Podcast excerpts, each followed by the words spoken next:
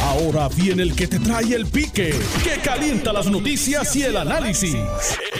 Esto es el podcast de El Escándalo del Día con Luis Enrique Falú. Buenas tardes, bienvenidos al 6:30 de Noti1 al Escándalo del Día. Les saluda Luis Enrique Falú. Muchas gracias por estar con nosotros. Hoy es jueves 24 de junio de 2021. Tengo conmigo en el día de hoy de invitado al doctor en economía, el doctor Antonio Fernós, eh, economista y también profesor universitario, a quien le agradezco que en la tarde de hoy esté con nosotros en el programa un ratito, donde estaremos discutiendo varios temas. Eh, doctor, saludo, eh, buenas tardes, bienvenido. Buenas tardes, eh, Falú, y, a tu radio audiencia, y gracias por la invitación. Bueno, hoy eh, sale tempranito una información que estuve compartiendo eh, con usted referente a la Junta de Supervisión Fiscal, donde en una carta que le envía al gobernador y a los presidentes legislativos, le plantea y le reitera que el proyecto de ley 120, que se convirtió en la ley número 7, no cumple con lo establecido eh, de los planes, ¿verdad?, de la Junta de Supervisión Fiscal, no cumple con la ley promesa y le está ordenando prácticamente a la legislatura de Puerto Rico que esa ley la tienen que derogar, porque eso es contrario eh, a lo que la Junta de Supervisión Fiscal entiende eh, luego de llegar, ¿verdad?, a unos acuerdos, unas negociaciones eh, con eh, acreedores y también con eh, algunos de los sectores de los pensionados. La ley, la ley 120, el proyecto 120 que se convirtió en la ley 7 es lo que se ha conocido como la ley de retiro digno. Y la Junta de Supervisión Fiscal en la carta está siendo bien claro. Le dice, mire, desde un principio le estamos diciendo que eso no va acorde a lo establecido aquí, que eso no cumple con los parámetros. Y le está planteando tienen que derogarlo porque si no lo derogan, nosotros vamos a hacer lo que tengamos que hacer, pero eso no va. Doctor, eh, tuvo la oportunidad de, leer la carta que le envié, ¿verdad? El documento eh, con los anejos, que está sumamente interesante y me gustaría escuchar su reacción.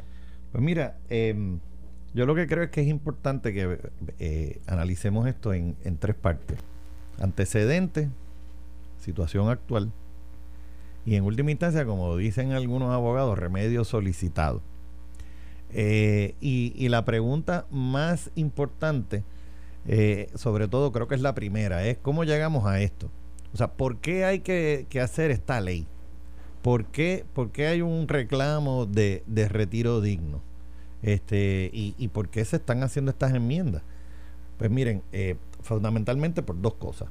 Uno, los jubilados tienen una... O sea, se, se ganaron, no les regalaron se ganaron esas aportaciones a, su jubilación, además de las aportaciones que ellos hicieron eh, y lo trabajaron. Allá, yo no voy a entrar en si trabajaron o no trabajaron, si son vagos, si son los mejores trabajadores del mundo, eso no viene al caso. La cuestión es que hay unos años de servicio que sí se cumplieron con ellos, la gente trabajó y tienen derecho a la jubilación con la cantidad que se le acordó que se le iba a dar por las leyes y los reglamentos aplicables. Entonces, de repente, los mismos políticos habilitaron para quebrar el sistema de retiro. Todos los sistemas de retiro del gobierno están quebrados. Unos más quebrados que otros, pero todos están quebrados. Y llega un momento en que uno dice, oye, esto sería, digo, yo no soy abogado, ¿verdad? Pero, pero en, eh, pero Falú, tú, tú tienes una maestría en, gobierno y administración pública. O sea, hay, hay, hay lo que se llama las mejores prácticas de la sana administración pública. Hay lo que se llama, en última instancia, el de la debida responsabilidad de fiducia en este tipo de cosas. Entonces, ¿cómo es que quebraron los sistemas de retiro? Bueno, pues, fácil. El gobierno se supone que, que le enviara la remesa cada vez que se le hace el pago de nómina la gente veía que, se, que había una parte del dinero de su cheque, que es de su propio dinero de nómina, que se enviaba a retiro. Además, había lo que se conoce comúnmente en la calle como el pareo, una contribución que le hace el patrono, que le añade a la porción que él trabajador ha decidido posponer. ¿Posponer por qué? Porque se supone que le están pagando a uno, es ingreso. Uno decide posponer ingreso presente para tener ingreso en el futuro para su jubilación. Por lo tanto, no lo consume, no lo gasta. Es una cuestión, eh, ¿verdad? Que uno decide hasta cierto punto eh, cuánto aporta al sistema de retiro para su jubilación. Y en la inmensa mayoría de los casos, sí, el gobierno enviaba la remesa de la parte que el trabajador tenía a su haber retirado de su cheque y se enviaba. Pero el gobierno como patrono no enviaba la parte que se supone que estuviese enviando completa. Entonces, no se hicieron las aportaciones patronales a muchos de estos planes de pensiones. Por lo tanto, no hay el suficiente ingreso acumulado para poder entonces pagar no solamente los que ya están jubilados, que además tienen que haber hecho la tabla eh, de la expectativa de vida eh, un poco más flexible, porque hay gente que ya cumplió con muchísimos años más de lo que se pretendía que durara y ahora le están eh, siguen recibiendo parte de ese sistema. También eh, es un sistema de jubilación, es un sistema de pensiones que es por eh, beneficios definidos. En un momento dado, gracias a Dios, se, se pudo cambiar a una contribución definida porque los costos de las cosas siguen subiendo y el aumento de los salarios y la retribución, la compensación total del empleado no subía o no se ajustaba acorde con ese costo de vida. Y en el proceso hubo un desfase donde no iba a la par, se quedó abajo las aportaciones patronales. Entonces, ¿quién incumplió? Pues incumplió el gobierno por no enviar la remesa que se le se le prometió como parte de lo que es el patrono, las obligaciones del patrono. Es un beneficio marginal para todo el mundo. Entonces ahora los pensionados tienen que sufrir una pérdida en su jubilación porque los políticos decidieron incumplir con su responsabilidad. Además, en algunos casos, hay unos casos que no se han adjudicado, que se están viendo en el tribunal, donde aquellos que tenían la debida responsabilidad de fiducia para con ese dinero que estaba invertido, no necesariamente lo hicieron bien. Eso está por verse, yo no soy abogado, eso lo tendrá que ver el tribunal en su día, a ver qué pasa. Pero eh, tomaron, cogieron ese dinero de algunos de los pensionados como garantía para, para los acreedores en algunas emisiones de deuda. Y entonces uno se pregunta, ¿y cómo es eso posible? ¿Quién les dio permiso que utilizaran ese dinero que era de los jubilados o de los que estaban cotizando para, ¿verdad? en el sistema, para que lo utilizaran como como fuente de repago de emisiones de deuda? ¿O quiénes aprobaron, quién les dio permiso para, eh, al gobierno a no enviar la remesa completa cada vez que llegaba en el talonario de pago que afirmaban que en efecto sí se me estaba haciendo esa aportación? Pues los políticos, a través de instrumentos distintos, sobre todo, pues, eh, sobre todo el presupuesto, y la misma Asamblea Legislativa, cuando aprobó eh, las emisiones de deuda que así establecían esos términos y condiciones.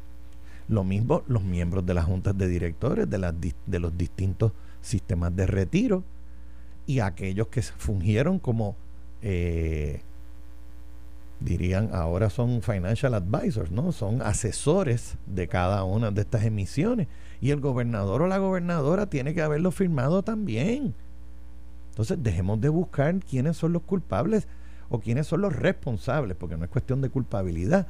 Y, y, les aseguro que hay muchos que votaron a favor de que todo eso pasara y que ahora pueden estar haciendo hasta coauspiciadores de esta ley. Entonces, para mí es como, a mí, en la calle le darían, a mí me da gracia porque encuentro que hay unas inconsistencias fundamentales. Entonces, ese es mi problema con los políticos, que es que yo no los entiendo. Al mover, yo estoy, oye, yo, Falbu, yo estoy convencido que el que tiene problemas de expectativas aquí soy yo. ¿Ok? Pero esos son los antecedentes, eh, eh, así tú sabes, a, a 55 mil pies de altura. Pero la gente tiene que escudriñar el discurso público y no comprarlo por fe. Y lamentablemente a veces también pecamos de eso, que compramos por fe. Obviamente los que están con todo este movimiento de aprobar esta ley, sabían que iba a tener choque con la Junta de Supervisión Fiscal. De hecho, ellos sabían que estaban incumpliendo con los parámetros establecidos, pero para récord lo que quieren dejar es, ah, es que yo traté, es que yo hice los mayores esfuerzos, no fue culpa mía, es culpa de la Junta de Supervisión Fiscal porque lo están buscando desde el punto de vista político del costo político más de lo que realmente va a ser el costo al bolsillo de los pensionados. Yo, yo me imagino que habrá muchos de, esos políticos que habrán dicho yo tengo que votar a favor de esto sabiendo que esto lo van a virar porque eh, es un costo político para mí, por lo tanto yo tengo que bregar para el equipo. Hay que, ¿sabes? uno dice tirando para las gradas y entonces que el que diga que no sea otro. Y entonces se rasgan las vestiduras diciendo yo peleé por ti. pero ese, pero ese tipo de acción es lo que nos tiene hoy día metidos en este, en este problema. pero si ellos mismos fueron los que quebraron el sistema. Y entonces, y por lo menos que, que, digan renuncio a mi salario para entonces resarcir el fondo de pensiones de toda esta gente. Oye, a lo mejor, ojalá pero vuelvo, la situación actual entonces es esa. Entonces ahora ya está quebrado, ya entró como parte de toda la cuestión bajo la, el nuevo, la nueva normativa aplicable de la ley promesa. La ley promesa sí establece que tiene que respetar las leyes, los, los, reglamentos vigentes eh, eh, cuando se aprueba la ley. Ah, que eso tú sabes, como dicen, ¿verdad? Como decían ustedes cuando eran mis estudiantes, pero profesor se va a poner con ese tecnicismo. Yo, bueno, pues que esos tecnicismos son importantes. Eh, eh, ahora le están diciendo a los jubilados, miren, es que tienen que negociar algo, es que es imposible que se les dé lo que se les prometió y lo que siempre se les vendió como bueno, igual que a todo el mundo. Así que no se pueden quedar en la posición de me tienen que seguir dando el 100% de lo prometido. Por eso es que hay un acuerdo de un sector de jubilados que llegó con, de hecho, tuvieron negociaciones con la Junta de Supervisión Fiscal. Y le dijeron, bueno, vas a tocar las pensiones, no hay remedio con eso, pero mira, que el impacto no sea tan duro, sea tan fuerte, pues mira, vamos, vamos a aguantar eh, e, este recorte que ustedes van a hacer, que no es un recorte sustancial. Claro, oye, y ahí esto es como distintas castas también, ¿verdad? Este, yo no sé, eh, muchos de nosotros tuvimos que, leer en un momento dado en high school Animal Farm. Entonces, en Animal Farm, eh, ¿verdad? los animales que se reúnen y dan un golpe de estado, la primera norma que establecen es que todos los animales somos iguales, pero unos son más iguales que otros. Entonces, dentro de los jubilados hay unos que son más iguales que otros, porque se agarran también de, y es legítimo y aplicable, que en la judicatura hay una normativa aplicable especial donde no se les puede tocar la compensación ni a los jueces ni a los ex jueces. Y eso es o sea, aquí no todos son iguales, nada. Igual que cada sistema de jubilación tiene sus issues. Unos están más quebrados que otros, pero en, de todas maneras, Falú, el issue es la situación actual donde están tratando de remediar sabiendo que no tienen las herramientas para hacerlo. Entonces es un ejercicio en futilidad, es un ejercicio en, en qué, porque saben que ellos no pueden arreglarlo no está en manos de ellos. Ellos saben que el dinero no lo hay. Sobre todo no lo hay porque ellos se encargaron, o sea, y cuando digo ellos y ellas, no es la clase política nos fracasó. ¿Por qué tenemos que seguir dependiendo de ellos? Porque, y es lo que tú bien dices, ¿por qué le vamos a creer? Por eso hay una Junta de Supervisión Fiscal claro. nombrada por el presidente y el Congreso de los Estados Unidos relacionado a los asuntos fiscales de Puerto Rico. Y la última palabra los asuntos fiscales de Puerto Rico, ¿quién los tiene? La Junta de Supervisión Fiscal mediante la ley promesa. Claro, la ley promesa. bueno, eh, eh, yo no, no sé si alguien ha planteado ante algún tribunal, ¿no? Si, porque yo, para mi entender, la ley promesa eh, viola la constitución de Lela. Pero es que no me mires con cara de te vas a poner con ese tecnicismo. Pero la ley promesa, cuando la legislaron, la legislaron no usando la constitución del Estado Libre Asociado. Pero es que, claro que La utilizaron con el poder plenario que tiene el gobierno de los Estados Unidos, el Congreso y Presidencia, sobre el territorio de Puerto Rico. Sobre el territorio no incorporado. Exacto. Porque es importante. Que si lo buscamos ahí, pues si nos ponemos con el tecnicismo, pues algunos dirán Estado Libre Asociado. Me gusta, Otros dirán que bueno es el ELA. Otros dirán esto es una colonia. Y dirán los que tienen el sartén agarrado por el mango son los de allá que nos impusieron siete personas a gobernar sin que el pueblo haya votado por ellos. Doctor Antonio Fernó, doctor en economía y profesor universitario de la Universidad Interamericana de Puerto Rico. Vamos a añadirle a la discusión el presupuesto. ¿Qué, qué cree? ¿Entramos ahí? Podemos entrar porque va de una cosa con la otra, porque fíjate que dentro de todo esto, la, la situación del remedio solicitado, que es la intención, ¿verdad? El espíritu de, la ley de retiro digno también va en contra del proceso presupuestario, del ejercicio de presupuesto, en donde por otro lado hay eh, pesos y contrapesos de quién es quien aprueba, porque fíjate, quién, en el ejercicio de presupuesto es el gobernador, o sea, la rama ejecutiva quien sugiere el ejercicio de gasto. Mm. Pero la Asamblea Legislativa pasa a juicio y aprueba. Claro, ellos pudiesen, este, no, cuando se devuelve al gobernador, pudiese entonces eh, no estar de acuerdo. Pero, oye, la constitución de Puerto Rico es bien clara con cuáles son las prioridades. Fíjate que el lío fundamental de esto, la controversia, y por eso es que básicamente existe la ley promesa, es porque todavía el gobierno eh, del, ELA, no se ha puesto de acuerdo, o sea, ni la Asamblea Legislativa de las últimas de los últimos tres cuatrenios no se han puesto a redactar cuál es el, el orden prioritario, ordinalmente hablando, ¿no? El orden de prelación, que en realidad se supone que todo el mundo entero que lea la constitución de, Puerto Rico entienda que eso es así. La Carta de Derechos establece amplia y claramente cuáles son las prioridades del contrato social. Y, en ese proceso de administración pública eh, eh, no hay que eh, pelear mucho con nadie. La constitución establece lo que es la educación, la salud, la seguridad. Claro, hay que ver entonces qué cae bajo el alcance, o como dicen los americanos, el scope de esa área programática. Pero, pero está puesto, está escrito, o sea, es que está ahí. Segundo, después Oye, la Carta de Derechos es de lo primerito que aparece. O sea que si es de lo primerito que aparece en, en la Constitución, oye, significa que tiene una prioridad que va por encima de las otras cosas que van más al final. Por eso es que es tan importante, por eso lo ponen al principio. Y después es, oye, lo que hay que hacer es leer la constitución. Dice que si los gastos, si el ingreso no es suficiente para los gastos, después del área prioritaria, después van el pago del principal y los intereses de la deuda. Entonces, ¿qué pasó con esta gente que se paró o frente al morro o frente al Capitolio y juraron una constitución y después dijeron, no se pongan con ese tecnicismo que, no le voy a hacer caso? Entonces llega un momento que uno dice, pero entonces a quién le vamos a creer? déjeme hacer la pausa, pero usted recuerda aquella famosa frase que se utilizaba de, de la deuda extraconstitucional.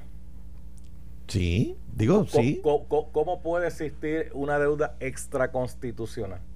Bueno, mira, eh, yo soy economista. No, no, me lo explique ahora, vamos a hacer algo. es que, no te, es que no te lo tengo que explicar porque yo no tengo la, contestación. O sea, eso le toca a, alguien que sepa sobre todo de las definiciones de lo que se supone que está establecido. Lo que sí entiendo es cuestión, no es de explicarte, no de definirlo. Por encima de la constitución. Pero, es que la constitución, claro que no. Se supone. Y la, constitución dice que no se puede contraer deuda si no hay fuente de repago. O sea que no, los recursos tienen que dar. Entonces uno dice, pero ¿cuál es la definición de deuda extraconstitucional? Deuda que no tiene fuente de repago. Pero es que no se supone que existe nada que no tenga fuente de repago. ¿Y, y por quién fue avalada?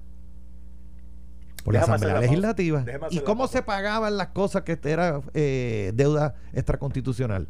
Con resoluciones conjuntas de la Asamblea Legislativa. Adiós, estos no son los tipos que ahora se están rasgando las vestiduras diciendo que es retiro digno. Voy a hacer la pausa y regreso en breve aquí al escándalo del día. Estoy con el doctor Antonio Fernós, eh, catedrático, eh, doctor en economía de la Universidad Interamericana de Puerto Rico. Mira, voy a coger varias llamaditas. Sí, ya me invito. Varias llamaditas pueden entrar. Estás escuchando el podcast de Noti1. El escándalo del día con Luis Enrique Falú. Bueno, estoy con el doctor Antonio Fernós, profesor universitario de la Universidad Interamericana, economista. Eh, hablando sobre diversos temas. De hecho, eh, el gobernador Pedro Pierluisi eh, ha reiterado que vetaría el presupuesto tal y como fue aprobado en la legislatura. Eh, dice que le va a enviar una, carta, una carta a la Junta de Supervisión Fiscal con enmienda. Volvemos otra vez a la Junta de Supervisión Fiscal. Bueno, mira, eh, la verdad es que, como estábamos hablando, el ejercicio de presupuesto es algo eh, que no es difícil entender, pero es complicado porque hay que negociar y, y, no necesariamente las partes que negocian son, son seres racionales, ¿no? y, y bueno, este lo que pasa es que primero que le quedan seis días para ponerse de acuerdo, así que que envíe la carta que sea, pero según yo recuerdo eh, de una leída que me he leído un par de veces la constitución de, Puerto Rico, tienen hasta el 30 de, junio, porque si no, ya el primero de julio, si no hay un ejercicio aprobado por la Asamblea Legislativa y el Ejecutivo, entra en vigor el mismo presupuesto del año anterior, o sea, el que está vigente. Así es. Así que este yo no, no, no sabría, no sé si hay detalles en términos de que el gobernador está objetando, en términos de si es eh, la cantidad de dinero que se le está dando por alguna área programática o porque él entiende que la cifra es menor o mayor. Que de todas maneras, este, vete comprando una caja de popcorn, porque de todas maneras la Junta va a decidir cuál es el número. Digo, ojalá que por primera vez la Junta no sea quien establezca la cantidad del presupuesto, porque de, de, de todo llevamos, este sería creo que el sexto ejercicio de presupuesto donde nadie la pega, porque la Junta siempre le dice no cumple, no cumple, no cumple. Pero, pero por otro lado, también hay muchas cosas que se están dando a la misma vez. Fíjate que el ejercicio presupuestario, por eso te pregunto que si el que si el gobernador ha mencionado cuáles son eh, los criterios que él está eh, en desacuerdo con la Asamblea Legislativa, porque pueden ser unas cuestiones de, de, cuánto es el presupuesto, como por ejemplo la Cámara y el Senado se pusieron a, a, decir que le aumentaron el presupuesto a una de las cámaras y, dijo que yo no pedí y porque me dan más dinero, porque yo no lo pedí, y en esa pelea pequeña, ¿no? Pero por otro lado, también tenemos el, el tema eh, sin concluir de los remedios solicitados de los, de los retiros. Pero no se te queden atrás los municipios. No se te queden atrás todas las peticiones que los municipios están pidiendo. Y que eh, hay un tema de administración pública que creo que no se ha tocado mucho y es, eh, hay muchos planteamientos sobre si hay demasiados municipios en Puerto Rico. Y yo creo que ese no debe ser el ejercicio que se debe hacer, sino aprendamos a saber por qué hay tanto municipio insolvente en Puerto Rico. Porque si todos los municipios de Puerto Rico tuviesen superávit, ese no fuese un tema de conversación.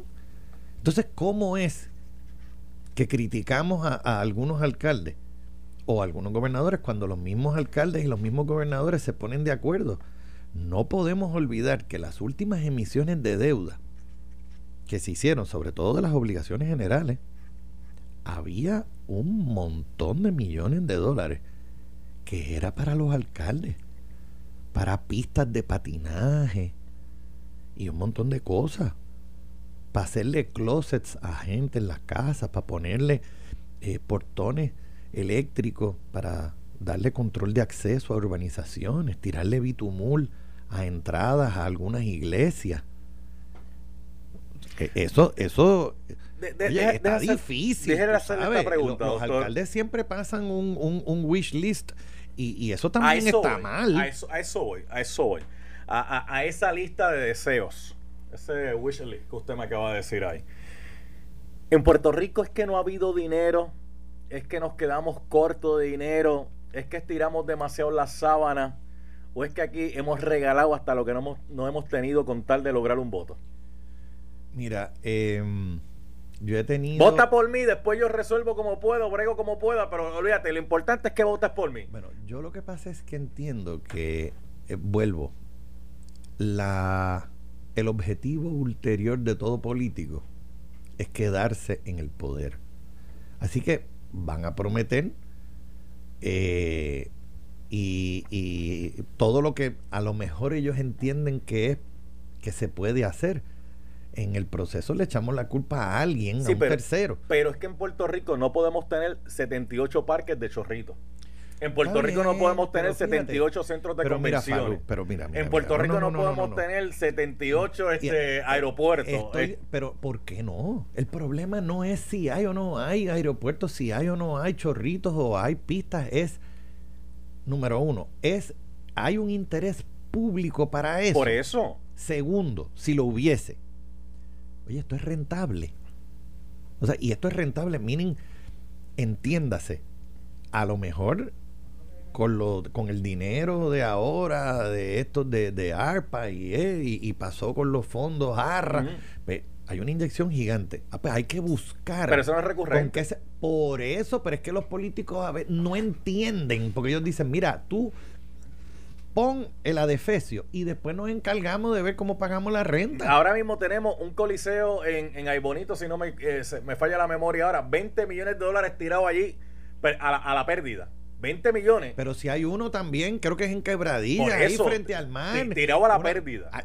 aquello se lo comió ya a la grama. Entonces. Lo mismo en Roosevelt Roads. Entonces, ¿es que no hay dinero o es que no tenemos administradores?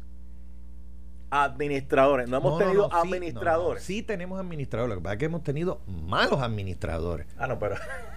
bueno, pero. bueno, estipulada la diferencia. hay buenos y hay malos. Pero, oye, hay buenos y hay malos. hace, hace unos cuantos meses yo estaba en una, en una conferencia eh, virtual, obviamente, donde, fíjese, el, eh, el, con una cuestión de ética. Y, y, lo que pasa es que. Eh, muchos servidores públicos, sobre todo aquellos que son nombramientos de confianza, eh, se hacen cuando la persona no cualifica para la posición, no tiene la experiencia, no tiene la preparación académica, eh, eh, como dirían en mi casa, no tiene dedos para el piano. Entonces, pues, entonces, ¿por qué? ¿Por qué sometes el nombramiento de gente que es que van a ser unos incapaces en el desempeño de la política pública? y, y llegó un momento que uno dice, bueno, ni modo, por otro lado, eh, también tiene que ser con el consejo y consentimiento del Senado. Y yo digo, pero es que yo, que yo no sé, yo no sé qué es peor. O sea, el poder, eh, según establece ¿verdad? las leyes de Puerto Rico, de, nominar a alguien, es de, de, de, de la rama ejecutiva. Del gobernador, Pero, oye, allí no hay nadie que haga un due diligence de ver si por lo menos la ley habilitadora Puede, oye, y, las corporaciones públicas que tienen juntas de directores están llenos de gente que no cualifican según las leyes habilitadoras de lo que se supone que tenga la gente en la junta de directores, pero repleta. no, si fuera. vamos a hacer algo, doctor Antonio Fernández. Voy a coger una llamadita, Michael, 787-758-7230, pero antes, no puedo desaprovechar la oportunidad que lo tengo aquí para hablar del salario. Nuevamente, tenemos que hablar del salario mínimo. De hecho, en el Senado se aprobó un proyecto de ley que tiene que pasar Cámara ahora y Ejecutivo, donde eh, se plantea 9 dólares la hora. Pero hay unos argumentos en el sentido de que, oye, chévere, vas a aumentar a 9 dólares la hora, pero hay que estudiar otras cosas para que no vaya a haber una desfase, porque me aumentaste a 9 dólares la hora, ah, pero ya no cualifico para la tarjeta de salud del gobierno. Entonces, en vez de un beneficio, me hiciste un daño, porque ahora yo tengo que salir. ¿Pero por qué es un daño? Porque ahora yo tendría que salir a buscar un plan privado que está por las nubes, pero lo que vamos a pero, pero, vamos a eso. Y si, el aumento en, salario da para ese plan que está por las nubes, pues entonces no tuvo aumento. ¿Por qué no? Porque lo que recibí de aumento realmente no va a mi bolsillo. Pero es que nadie dijo, nadie dijo que el aumento en salario era para aumentar tu consumo en bienes de lujo. Pero a eso vamos, eso es lo que quiero discutir con usted, que es que el aumento en salario mínimo es para que la gente beba marrón, fume más cigarrillo y se vaya de vacaciones. No necesariamente, pero puede ser para que tenga una mejor condición de vida. Pues, pues, pues perfecto. Debe ser para eso. Pero está bien, lo que pasa es que la condición de vida no, es lo mismo que lo hablamos la otra vez en San Juan que en Utuado. No puede ser un aumento en espejismo es que espejismo es una definición que depende de quién. O sea, tú puedes, tendrías que entrar en un análisis de cuánto se gana cada cual para entonces decir el, la cantidad de ingreso que esta persona puede tener sin que le quiten nada de la beneficencia social es X. Ah, pues entonces pregúntale cuánto él se gana para entonces restárselo a X y esa diferencial entonces se lo pone el Estado. Y yo, pero es que eso no funciona así. O sea, si lo que se quiere es que, y, la persona que, que está en plan 8, que paga cero de renta porque el gobierno federal le paga todo, pero ese dinero no es para que tenga una vivienda. Sí, pues entonces tiene que renunciar al plan 8. Ese dinero que se está dando no es tributable. El salario mínimo. 7.25 por ley federal. Sí. Lo quieren aumentar a 9 dólares aquí. ¿verdad? Y se va a analizar eso. Las cosas están por las nubes. De hecho, nosotros fuimos los primeros que discutimos que prácticamente ir a hacer una compra hoy en día, eso es este, eh, algo bárbaro, porque está todo por las nubes. Pero, pero plantean, sectores plantean, ah, lo que pasa es que tienes que tener cuidado con el impacto, porque tú aumentas 9 dólares, ¿cuántos negocios cierran? ¿Cuántas pequeñas y medianas empresas pueden eh, aguantar ese cantazo? De hecho, esa discusión la vengo yo escuchando desde que Romero Barceló era gobernador y que pero, hablando de aumentar el salario. Adelante, doctor Antonio Es que es cierto, hay, mira, hay una cuestión que tú tienes que tomar en consideración que no todos los sectores, no todas las industrias en el país, ¿ok? Tienen las mismas condiciones de trabajo hay, hay industrias que, remuneran mejor al, trabajador que otras. Eh, y sobre todo donde hay industrias donde hay sueldos bien, bien, bien altos y el sueldo promedio está por encima del salario mínimo. Y hay normativa y legislación aplicable donde hay ciertos sectores y subsectores en la economía que permiten que el trabajador cobre por debajo del salario mínimo, que lo hablamos la última vez que yo estuve aquí. Claro, claro. En el caso de la agricultura, agricultura y en algunos de los subsectores de la industria de servicios, sobre todo pues los que están en restaurantes, los que trabajan, este, ya no se dice, ya no se dice cantinero ni, ni es eh, mixólogos. Cantinero mixólogo. Sí, un, bartender. Tan exótico. Un bartender. Este, pero si ya tiene, pero si tiene ya. escuela de mixología. Sí, sí, sí, si tienen el título mixólogo, sí. No, no, bueno, digo, está bien. Este, Sí, porque no todo el mundo, no todo el mundo sabe hacer un buen este Cuba libre. eso es dificilísimo. Un, whisky con coco, no todo el mundo. No, no, todo el mundo sabe hacer un buen whisky con coco. Oye, pero claro.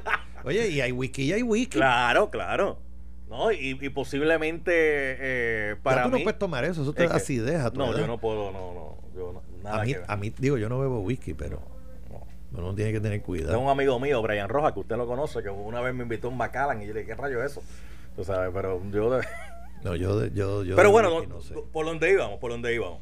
Hay que, hay que hacer un ajuste en el salario, no hay que hacer un ajuste en el salario. en el Metropol de Atorrey, yo te ah. aseguro que esta, que esta conversación. Ay, Padre nuestro que estás en los cielos. hay, que, hay que revisitar el salario que está cobrando los ciudadanos, ¿sí o no? Pero es que yo entiendo que sí, que hay que revisitarlo. Ok. Pero la cuestión es que revisitarlo no significa que va a aumentar. Y si va a aumentar, no va a aumentar igual para todo el mundo.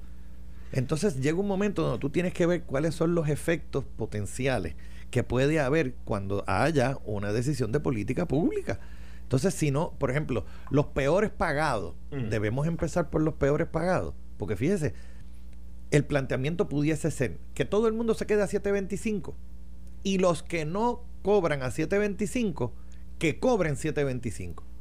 Y en última instancia, empecemos por ahí, porque ah, lo que es igual no es ventaja. Sí, sí, sí, Empecemos por ahí. No, y hay un punto que usted trae interesante, fíjese, porque mucha gente ve el impacto y dice, ah, yo cobro 7.25, me lo tienen que subir a 9.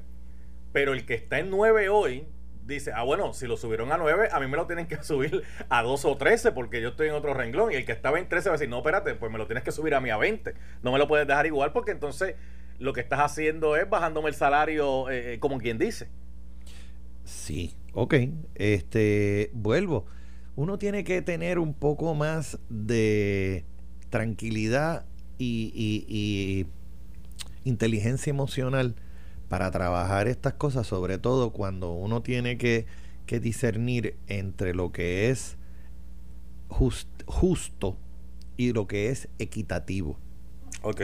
Porque lo que es justo es, pues vamos a darle el mismo banquito a todo el mundo para que vea por encima del Cyclone Fence el juego de pelota.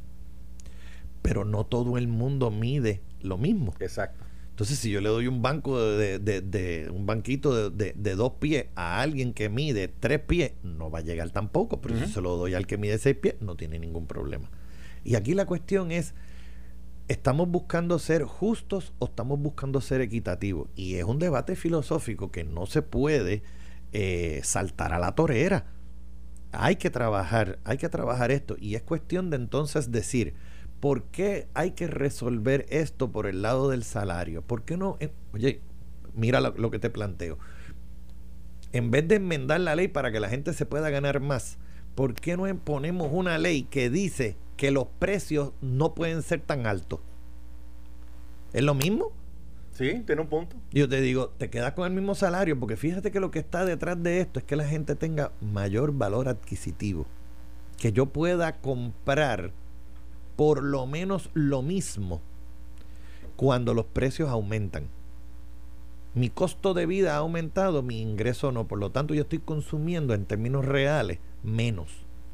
Porque los chavos no dan. Además, los chavos nunca dan. Sí.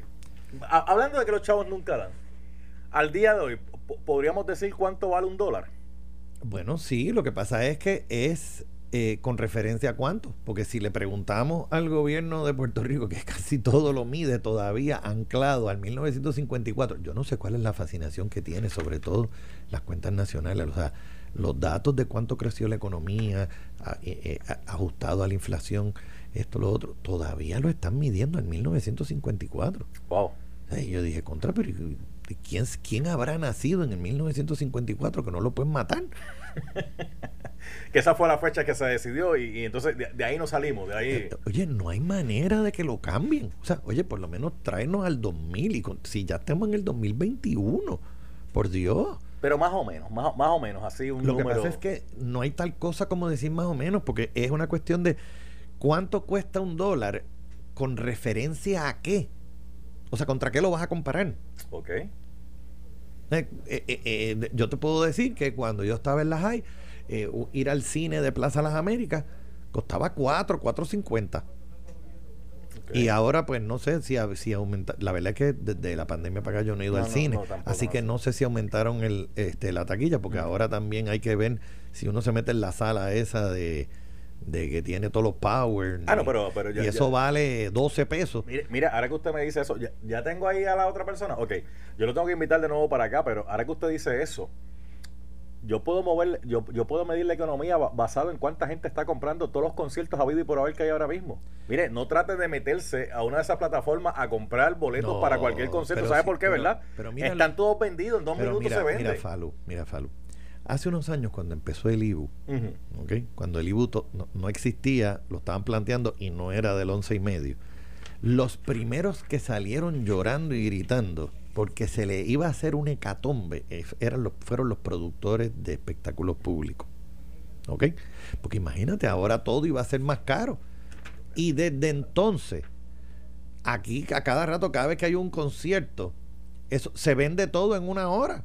No, que en una hora. En, ah, bueno, hay uno que te seguro que, no se vende, que debe ser el de Nita, que se van a tener terminando regalando las taquillas. Ay, María, pero ¿cómo decir eso de la diva de Ponce, Nita Nazario? ¿La qué de Ponce? La diva, Nita ¿La qué? Nazario, la diva. Eso, no, no, es, lo más grande ha habido. No, no, no, yo no estoy diciendo que no vayan a verla. Eh, yo lo que estoy diciendo es que yo no creo que, que, que se, que se venda la taquilla de la misma manera que se puede vender lo rápido ah, bueno, que, Farruko, ni, ni, ah, ni, Wisin y Yandel. Claro, ni, son otros 20 pesos, pero que llena, llena igual que cualquiera de los. Bueno, por eso se llena porque ¿cuántos regalaron? Enita, mi amor, besos y cariño. Yo no me solidarizo con lo que dice aquí el doctor Antonio Fernández. Yo no estoy diciendo nada. ¿Tú, ¿Tú, fuiste la que la coronaste diva? Pues que es diva de nosotros. Nuestra diva. Este, mira ya. Están ahí buscándome la el próximo el próximo invitado. Mire, ¿cuándo vuelve para acá? Bueno, este pronto. ¿A la menor provocación? No, no, ni tanto. No, ni tanto. No, no, no, no, no, tú sabes, uno no puede quemarse. Ah. Uno no puede quemarse. Estos temas son importantes. Mira, este. ¿Y eso que no, le tocó lo, lo, de los cabilderos que dicen que sin 150 mil pesos no pueden irse para Washington, dice.